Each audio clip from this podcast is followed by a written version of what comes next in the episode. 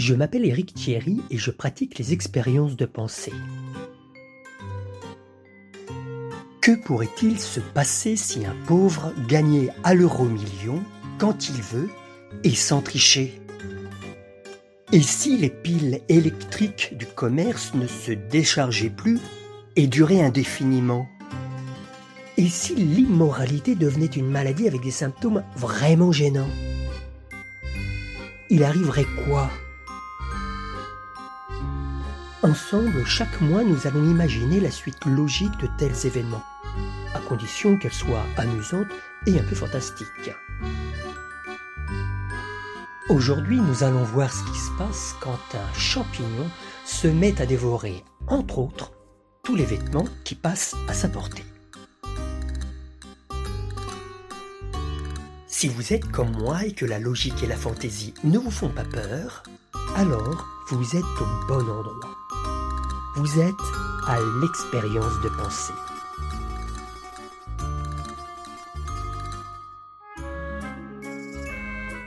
Pour commencer notre expérience de pensée, il faut lui définir un cadre.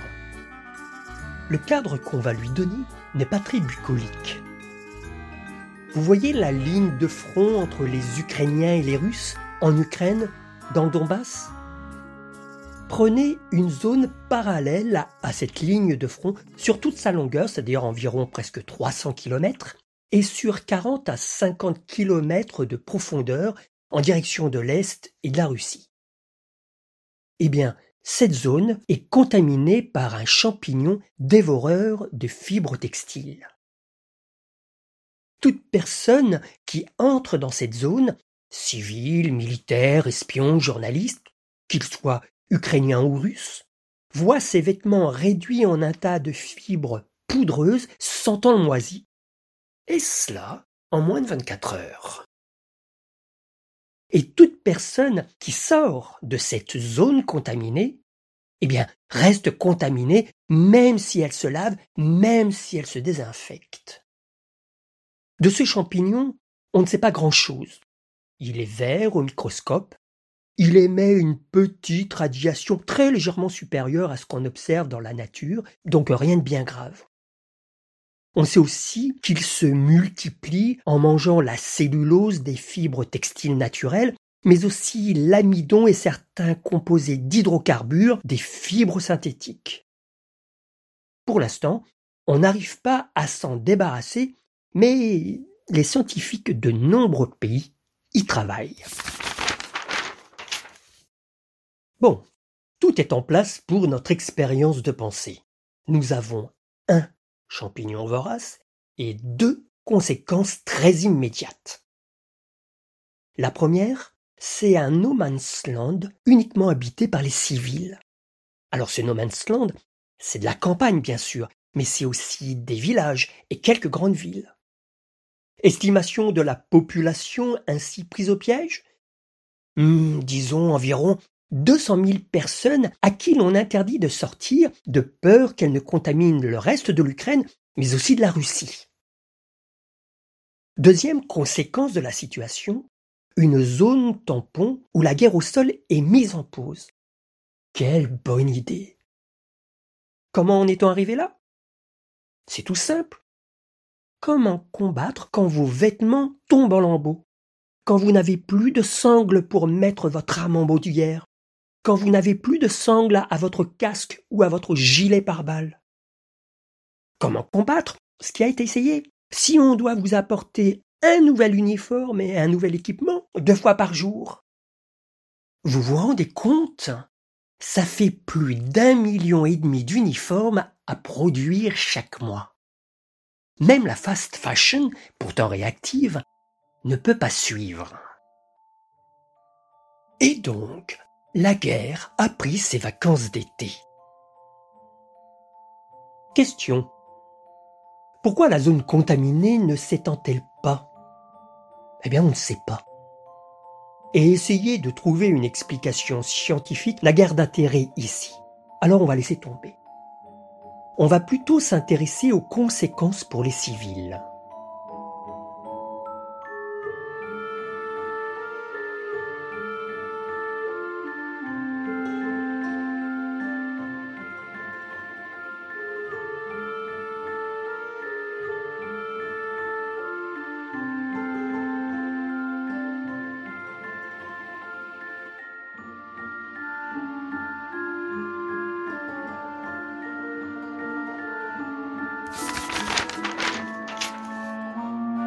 Alors, on l'a vu, les civils ne sont pas autorisés à sortir de la zone contaminée. Et dans les premiers jours, les autorités civiles ou d'occupation les ont littéralement laissés à poil. Vous vous rendez compte? Parcourir vos armoires et vos tiroirs en frissonnant pour constater que tous vos vêtements, caleçons, chemises, pantalons, manteaux, sont réduits à un tas de fibres poudreuses qui sentent le moisi. Que fait-on à ce moment-là? Eh bien, on cherche chez soi ce que l'on peut utiliser. Des sacs poubelles, des sacs plastiques de vieux cartons, voire même des branches qu'on va chercher dans le jardin pour se confectionner des sortes de pagnes.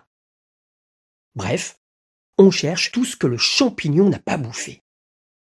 Certains, en faisant leur placard, sont plus chanceux que d'autres, enfin c'est une façon de parler, car ils savent y trouver des vêtements en cuir, des vestes, des pantalons. Et puis, tout le monde a au moins une paire de chaussures en cuir. Mais attention, il n'y a plus de lacets, car eux aussi sont réduits en poudre. Ça limite quand même les possibilités de déplacement. En plus, à cause de la couverture médiatique de cet épisode inattendu de la guerre en Ukraine. Au passage, je vous dirai demain comment les journalistes se sont débrouillés pour nous informer. Dans les premiers jours qui ont suivi l'apparition du champignon, les hôpitaux russes, mais aussi ukrainiens, ont envoyé plusieurs dizaines de milliers de vêtements en papier dans le Donbass. Des charlottes, des pantalons, des chemises, vous savez, c'est ce qu'on nous donne quand on doit être nu en consultation ou quand on doit être opéré ou quand on va chez l'esthéticienne. Ce sont ces petits vêtements qu'on n'arrive jamais à mettre correctement.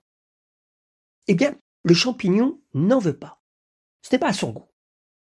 En réalité, ces vêtements en papier restent des solutions très légères et très translucides à porter ça fait que la grande majorité de la population de la zone contaminée préfère rester chez elle. Les seuls à se moquer de la situation comme de leur première liquette, ce sont les tout petits qui, eux, s'en fichent d'être tout nus si on les autorise à aller jouer dans le jardin sous la surveillance de papa ou de maman. Et heureusement pour les petits bouts de chou, c'est l'été. Les seuls drames dont on entend pleurer sont ceux de petits garçons ou de petites filles qui ont vu leur poupée tricotée en laine réduite à un tas de fibres. Bon, disons-le tout de suite, même si c'est la guerre et que ce n'est jamais drôle, les civils pris au piège ne se plaignent pas trop. Pourquoi? Mais parce que les armes se sont tues, évidemment, et qu'on ne voit plus beaucoup de soldats dans la région. Moi, j'imagine que dans cette situation plutôt apaisée, des institutrices en ont profité pour refaire classe aux tout petits. Quant aux plus grands, écoliers, collégiens, lycéens, un système d'école à distance devrait essayer de se mettre en place. Mais revenons aux maisons. Plus de tissu, ça veut dire plus de linge de maison, plus de rideaux, mais aussi plus de nappes, plus de serviettes et plus de serviettes dans la salle de bain. Comment fait-on alors pour se sécher après le bain ou la douche? Dans le même esprit, ça veut dire plus de serviettes hygiéniques ou de tampons, car elles contiennent des fibres textiles. Alors oui, il y a des solutions de rechange, par exemple des coupelles, mais ce n'est quand même pas aussi pratique. Plus de tissu dans la maison, ça veut dire plus de canapés, plus de fauteuils, car la bourre a été mangée par le champignon. Ça veut dire, pour les mêmes raisons, plus de sièges moelleux dans les voitures, et donc il va falloir conduire sur un siège en bois, plus tape-cul que celui d'une carriole, car une voiture ça va plus vite. Plus de tissu dans la maison, ça veut dire aussi plus de matelas ou de draps. Comment fait-on pour dormir? Eh bien, on en revient aux anciennes pratiques. On dispose une épaisse couche de paille sur le sommier et on dort directement dans la paille. Certains ont bien essayé de confectionner des matelas et des couvertures avec des sacs poubelles remplis de paille, mais honnêtement, ça ne marche pas. Alors, il y a aussi la solution de couverture de survie fournie par les militaires. Vous savez, ces espèces de feuilles brillantes qui ressemblent à de l'aluminium doré et qu'on vous donne quand vous avez eu un accident. mais il n'y en a pas suffisamment pour tout le monde. Curieusement, et je pense que dans le cadre de notre expérience de pensée, on tient là une piste pour trouver une solution à la situation, on a remarqué que la laine sur les moutons n'est pas touchée. Mais aussitôt qu'elle est tondue, les champignons se précipitent dessus et la dévorent. Les moutons sécrètent-ils une substance qui les empêche d'être mis à poil par les champignons? C'est une piste à creuser.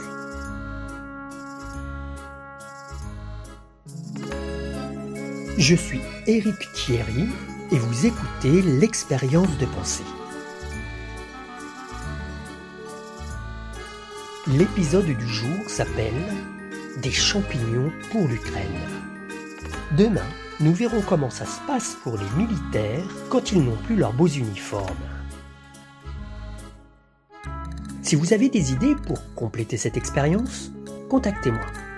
N'hésitez pas non plus à me mettre 5 étoiles si ce podcast vous a plu et abonnez-vous pour ne louper aucun épisode sur votre plateforme d'écoute préférée. Je vous donne rendez-vous demain pour la suite et fin de cet épisode.